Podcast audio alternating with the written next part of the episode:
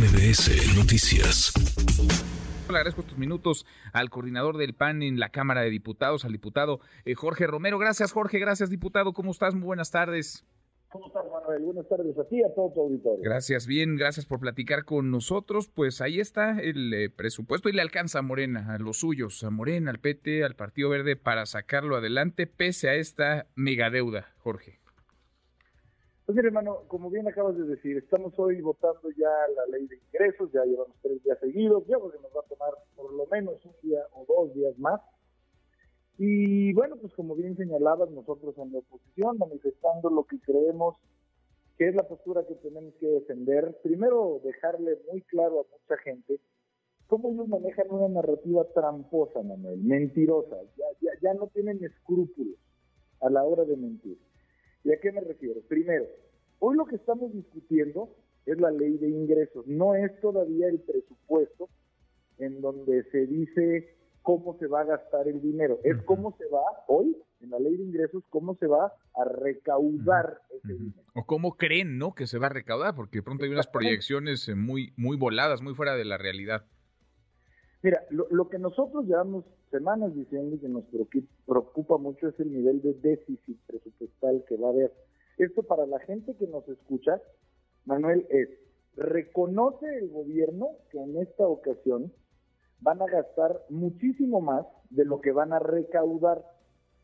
Y esa diferencia entre lo que van a gastar y lo que van a recaudar, eso se llama déficit. Entonces la gente se preguntará, ¿de dónde va a salir el dinero que se pretenden gastar que no consiguieron? Ah, bueno, lo van a conseguir con deuda, endeudándose. En una cantidad que hacía 20 años, Manuel, no sucedía, estamos hablando de prácticamente 2 billones de pesos, esto es un 2, y 12 ceros después. Pues nosotros estamos convencidos de que la deuda es algo que usan muchos países, no, no estamos satanizándola, pero lo que no se vale, Manuel, es que salgan en las mañanas a decir que este es un gobierno que no endeuda, que nunca lo ha hecho, pero por favor, ¿a quién quieren engañar? Es el gobierno que más ha endeudado en 20 años a este país. ¿Para qué es ese dinero, Jorge? Porque uno se pregunta, ¿para qué dos billones de, de pesos? ¿Para qué esa megadeuda? ¿Para qué la quiere el gobierno? Pues obviamente la obviamente la distribuyen en muchísimos de los temas, no no es que un, peso de deuda se vaya a un peso etiquetado, sino pues obviamente se distribuye en todo lo que es su propuesta de gasto, pero en, en cuáles son los conceptos que desde un principio nosotros nos hemos quejado. Pues para lo que nosotros consideramos proyectos faraónicos, una refinería que se va a acabar este sexenio y que no va a refinar un barril, se va a ir el sexenio y no lo hizo quizá para cuando lo haga, ya este, todos los coches sean eléctricos en este país. Se va para un Tren Maya, que yo lo he dicho, no, es que sea un proyecto malo en sí, a lo mejor pues, algo servirá económica, turísticamente, pero son a nuestro juicio proyectos que haces cuando ya tienes resuelto todo lo demás, tu auditorio, la gente que nos escucha, ¿qué prefiere? ¿Una estación de tren enfrente de su casa o que no le falten medicinas? Nosotros llevamos cinco años, no en esta ocasión, Manuel, cinco años, esta va a ser la sexta ocasión, en donde lo que pedimos es que se pueda pensar en gastos suntuosos o superfluos cuando ya resolviste lo que son necesidades básicas como la salud.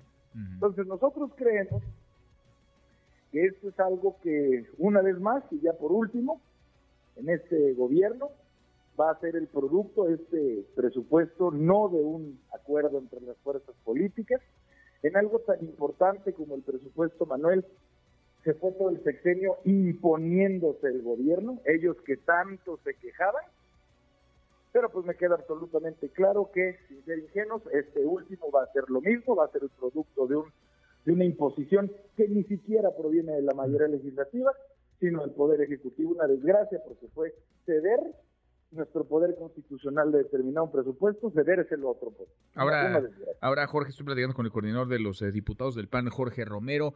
Eh, ¿Podrán ganar con los argumentos? ¿Podrían ganar incluso el eh, debate? ¿Podrían convencer a los ciudadanos? Pero los votos le alcanzan a Morena y sus aliados para sacar esto adelante. ¿Hay algo que hacer o es una batalla está perdida? ¿Es una batalla que ustedes comienzan perdiéndola ya?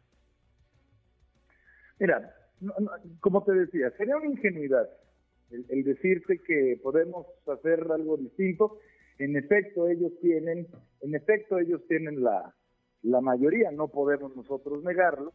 Insisto, ellos lo que están haciendo es imponerse y bueno, pues no nos va a quedar de otra, pero el debate es algo que no nos van a poder quitar jamás, este querido Manuel. El debate es algo que nosotros vamos a dar y así nos tome dos días, así nos tome tres días, nosotros vamos a dar ese debate y que la gente al final lo escuche, Manuel, y se dé cuenta pues de cómo reaccionó cada quien. Nosotros vamos a pelear por las cuestiones elementales, básicas, para la ciudadanía, y ellos simple y sencillamente van a pelear por obedecer a su gente.